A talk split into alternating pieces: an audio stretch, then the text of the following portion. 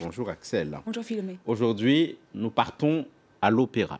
Oui, dans un opéra italien, L'Élixir d'amour, c'est un opéra comique euh, en deux actes, chef-d'œuvre de l'italien Gaetano Donizetti, créé en 1832. C'est un succès dès sa création et jamais euh, démenti depuis.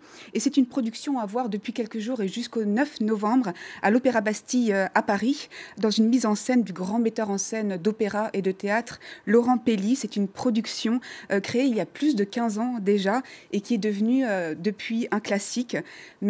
L'opéra Philomé, c'est mieux en le vivant qu'en en parlant. Euh, voici quelques images euh, pour se faire une idée.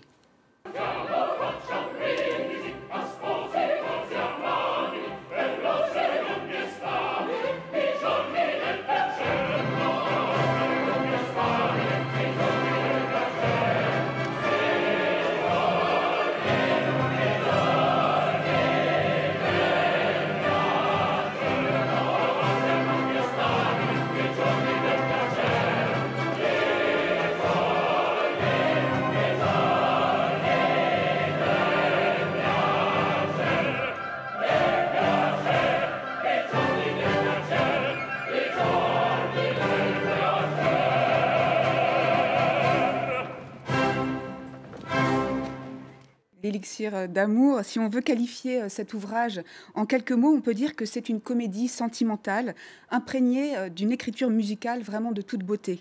Si on veut résumer euh, l'intrigue, on peut dire que c'est l'histoire d'un amour qui, au départ, n'est pas réciproque, à sens unique, et qui, après plusieurs rebondissements, deviendra réciproque. Et dans cette résolution heureuse, il y a un soi-disant filtre d'amour qui n'est autre en réalité que du vin de Bordeaux, et il jouera un rôle très important, et c'est cela qui donne le titre euh, de cette œuvre, euh, L'élixir d'amour. Alors on doit la qualité euh, de cet opéra à son efficacité comique, tout en proposant des chants d'une très grande exigence technique.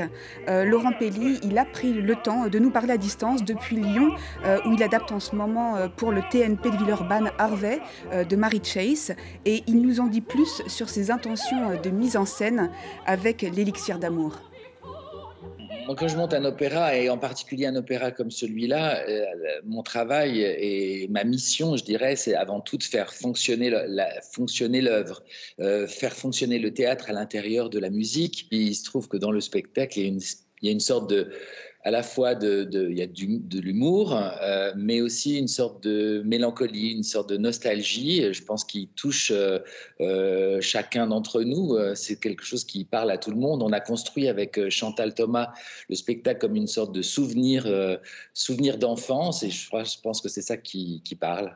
Laurent Pelli, Axel, qui parle de souvenirs d'enfance. Comment est-ce que cela se traduit sur scène et évidemment en musique?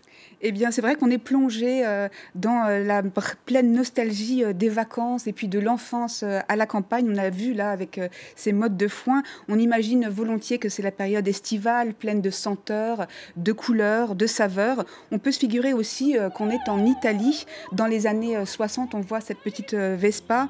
Laurent Pelli s'est entouré de ses fidèles, notamment la scénographe Chantal Thomas et puis la dramaturge Agathe Mélinan, assistée par Héloïse Serrazin cette année notamment.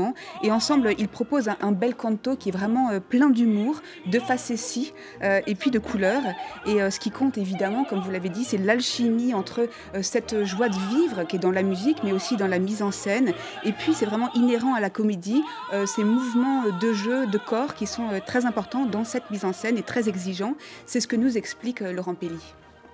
Le côté facétieux, pour moi, il est chez Donizetti, il est inscrit dans la, euh, dans la pièce. Mettre en scène cette musique-là, aussi bien sûr cette histoire, mais cette musique-là, c'est-à-dire que le mouvement, les corps des chanteurs sont euh, sont dans cette musique. Et pour moi, c'est très, très important. Et c'est comme un, presque un jeu euh, grâce à l'humour et grâce à, à, l'énergie incroyable de, de, de, cette musique qu'on peut mettre en scène cette, cette pièce. Alors tous les rôles hein, sont très importants, et très exigeants techniquement. Euh, les, amoureux du triangle amoureux, le ténor, la soprano, le basse. Il y a aussi euh, le docteur qui est finalement euh, un charlatan, Dulcamara qui est baryton, qui fournit lui le fameux filtre d'amour. Et puis il y a ce chœur de l'Opéra de Paris que, que l'on voit là. Alors on va écouter encore un petit air, c'est Dulcamara et le chœur avec le sens de la comédie propre à Donizetti et à Laurent Pelli.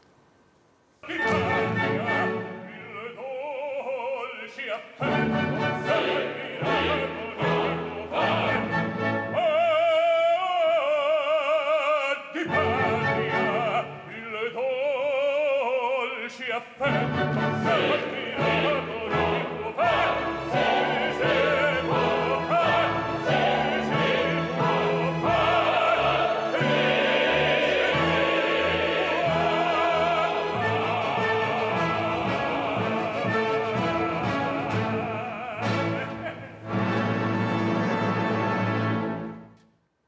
finir, Axel, vous souhaitiez dire un mot rapide des projets en cours de Laurent Pellier à l'Opéra de Paris ou ailleurs oui, il a vraiment une saison 2021-2022 euh, très chargée, avec notamment la reprise en juin euh, à l'Opéra Garnier de Platé de Rameau. Et là aussi, c'est l'une de ses mises en scène phares. Et c'est avec Platé d'ailleurs euh, qu'il avait fait ses débuts à l'Opéra, je crois. Avant cela, il y aura en mars au Théâtre des Champs-Élysées à Paris, Così fan tutte. Il y aura aussi à Lille Le songe d'une nuit d'été. Et puis des productions aux États-Unis, notamment à New York et à Los Angeles. Donc voilà pour tous ces beaux projets de Laurent Pelli qui s'est trouvé vraiment à chaque fois le juste chemin de crête, vraiment entre humour et mélancolie, pour nous apporter beaucoup de joie et de vitalité à chaque fois. Nous mettrons tout cela dans notre agenda. Merci beaucoup, Axel Simon. C'était l'instant culture de Paris Direct. Merci à vous de nous être restés fidèles.